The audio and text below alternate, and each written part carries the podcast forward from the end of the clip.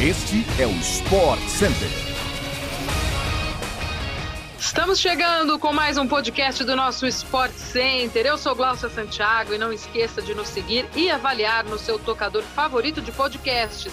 Assim você não perde nenhum dos nossos episódios que vão ao ar de segunda a sexta-feira. Bom dia, Edu. Um beijo para você. Seja bem-vindo.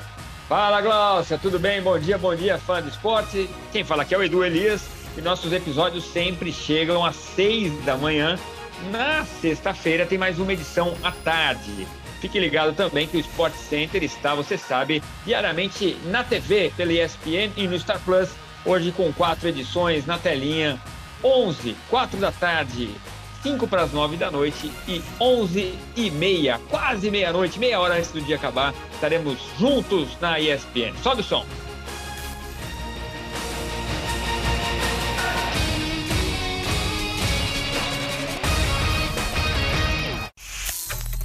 O Bayern de Munique confirmou ontem a contratação de Sadio Mané, atacante senegalês que agora deixa o Liverpool depois de seis anos no clube inglês.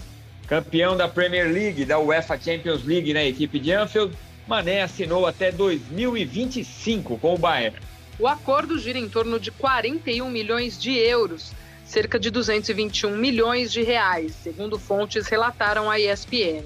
No anúncio da equipe de Munique, o atacante afirmou que é hora certa para este desafio e que não teve dúvida de ir ao Bayern desde as primeiras conversas. Além do título inglês e da Champions League, o senegalês levantou as taças do Mundial de Clubes, da Supercopa da UEFA, da Copa da Inglaterra e da Copa da Liga Inglesa ao longo de seis anos no Liverpool. Foram 269 jogos, com 120 gols e 38 assistências. Agora, começa uma nova história na Alemanha. A brasileira Bia Haddad Maia venceu ontem mais uma vez e chegou à 12ª vitória consecutiva na grama. A tenista de número 29 do mundo fez 2 sets a 0 na britânica Jodie Burridge e avançou às quartas de final do WTA 500 de Eastbourne, no Reino Unido. As parciais foram de 6-1 e 6-2 em 1 hora e 10 minutos de jogo.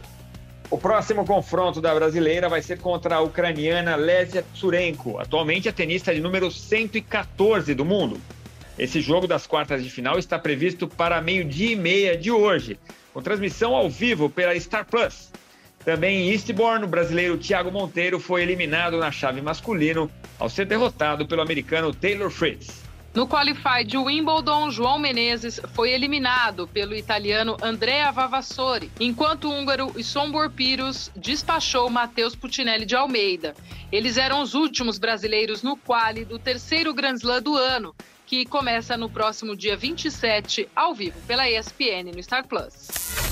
Hoje é dia de draft da NBA, a partir das 8h30 da noite, com transmissão ao vivo pela ESPN no Star Plus os 30 times da maior liga de basquete do mundo vão selecionar os jovens talentos do basquete para ingressarem na NBA a partir da próxima temporada.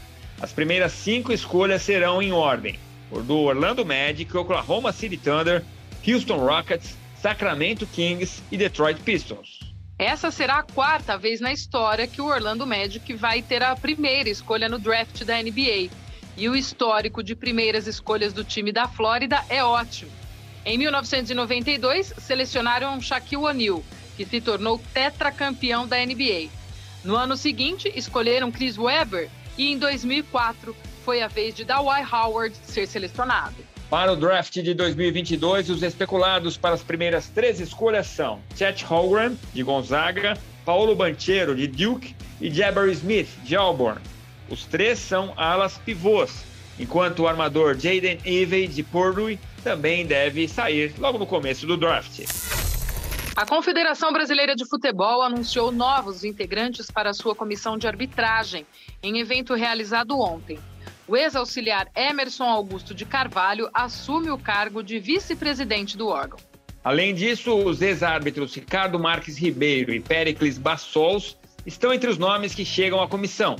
Ribeiro será um dos novos membros, enquanto Bassols vai assumir a gerência do VAR. A comissão de arbitragem segue com a chefia de Wilson Luiz Seneme. A CBF também divulgou que a linha virtual de impedimento será traçada ao vivo, já a partir da próxima rodada do Brasileirão. A nova função acontecerá durante a transmissão de TV para aumentar a transparência, além dos áudios do VAR que continuarão sendo divulgados. E assim chegamos ao fim de mais uma edição do nosso podcast do Sport Center. A gente se encontra por aí, tem mais tarde o Sport Center na telinha da ESPN e do Star Plus. Um beijo para você, Edu, um ótimo dia. Valeu, Glaucia, bom dia para você também. Sempre lembrando, novos episódios do nosso podcast às seis da manhã. Obrigado pela audiência, até mais. Tchau, tchau.